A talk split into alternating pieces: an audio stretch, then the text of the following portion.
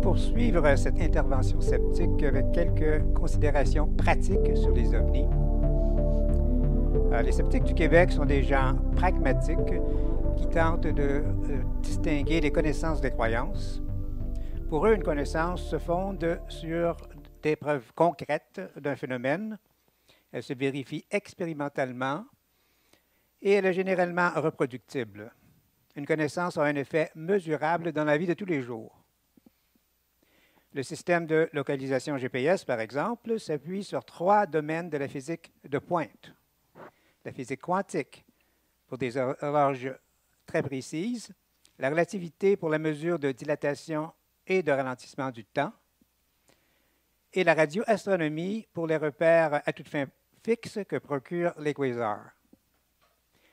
Les GPS nous facilitent vraiment la vie en précisant la position où nous nous trouvons sur la route ou en randonnée.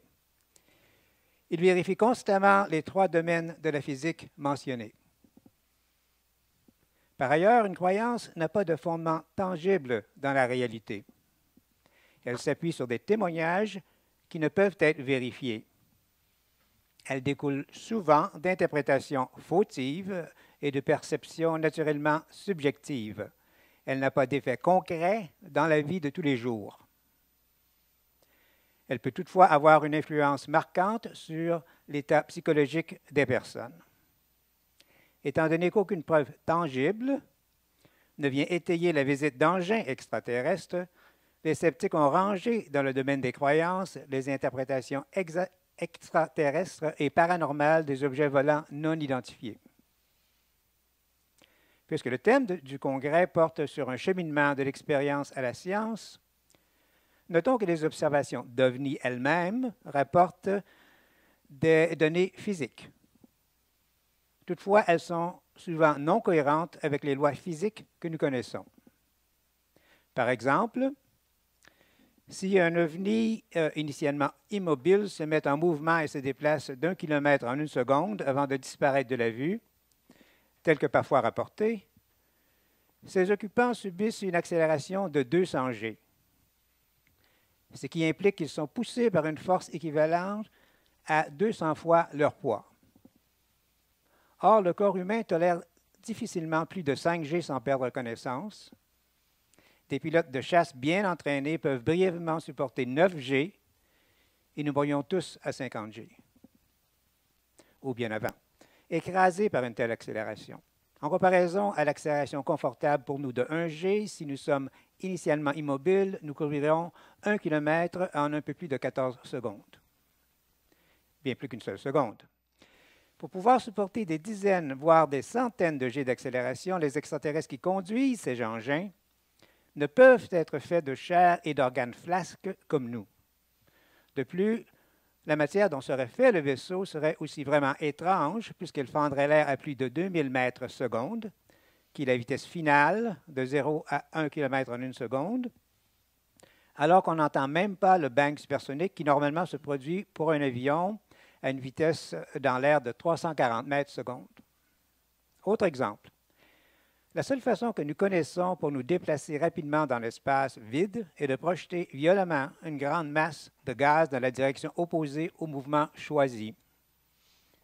C'est ce que les fusées font quand elles quittent la Terre, assez lentement puisqu'on tente de ne pas dépasser 3 G d'accélération, trois fois le poids normal, pour ne pas trop incommoder les astronautes à bord.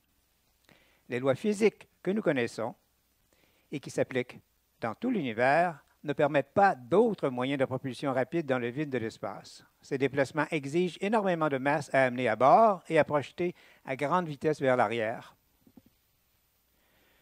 Le carburant le plus efficace que l'on puisse imaginer, soit la fusion de matière et d'antimatière transformant à 100% la matière en énergie, devrait avoir un volume aussi gros qu'une montagne pour effectuer de longs voyages interstellaires.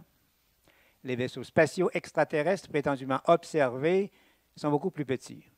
D'ailleurs, on ne voit ni ne ressent la masse énorme qui devrait être projetée à l'arrière des ovnis. Bref, si on en croit certaines observations typiques des déplacements d'ovnis, les extraterrestres ne sont pas faits d'organes flasques comme les nôtres. Pour pouvoir supporter les énormes accélérations observées, ils devraient être faits en plastique, en roc ou en métal. Notons aussi que les humains prétendument enlevés ne pourraient subir de telles accélérations dans ces vaisseaux. Les vaisseaux eux-mêmes ne peuvent être faits de matière normale que nous connaissons et ne produisent pas de bangs supersoniques enfant dans l'air à grande vitesse, par exemple. Le système de propulsion des extraterrestres est tellement avancé que nous ne pouvons même pas l'imaginer, car il est hors des lois physiques connues de l'univers. Il ne peut s'agir de matière expulsée violemment vers l'arrière pour propulser le, le vaisseau vers l'avant, seule méthode aujourd'hui connue dans le vide de l'espace. Ces extraterrestres posséderaient une technologie tellement avancée sur la nôtre qu'ils peuvent facilement se cacher de nous et utiliser, par exemple, des microcaméras presque invisibles pour nous observer. Si aujourd'hui on les voit, c'est parce qu'ils veulent qu'on les voit. Si vraiment ils veulent qu'on les voit, pourquoi ne viennent-ils pas nous serrer la main et nous aider à résoudre les graves problèmes de notre planète? Si on en croit les milliers d'observations devenues au cours des 70 dernières années, les extraterrestres nous nargueraient, sans raison valable, semble-t-il, car les prouesses technologiques qu'on leur attribue les mettent complètement hors de notre portée. Ils n'ont absolument rien à craindre de nous.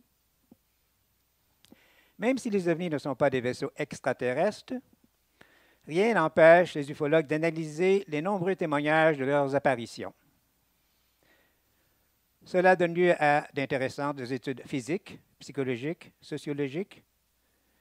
Euh, nous en apprendrons, prendrons sans doute plus sur l'atmosphère, l'astronomie et les humains que sur d'hypothétiques entités extraterrestres.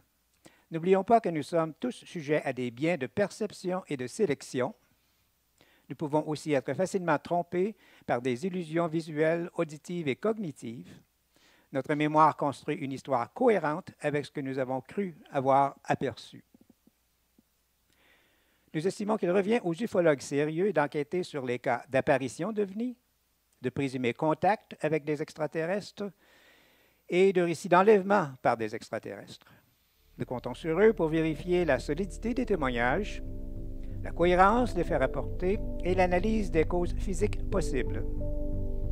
Peut-être qu'un jour, ces efforts concertés indiqueront des pistes intéressantes que les scientifiques de toutes disciplines pourront alors creuser pour enfin élucider l'énigme des ovnis. Merci de votre attention.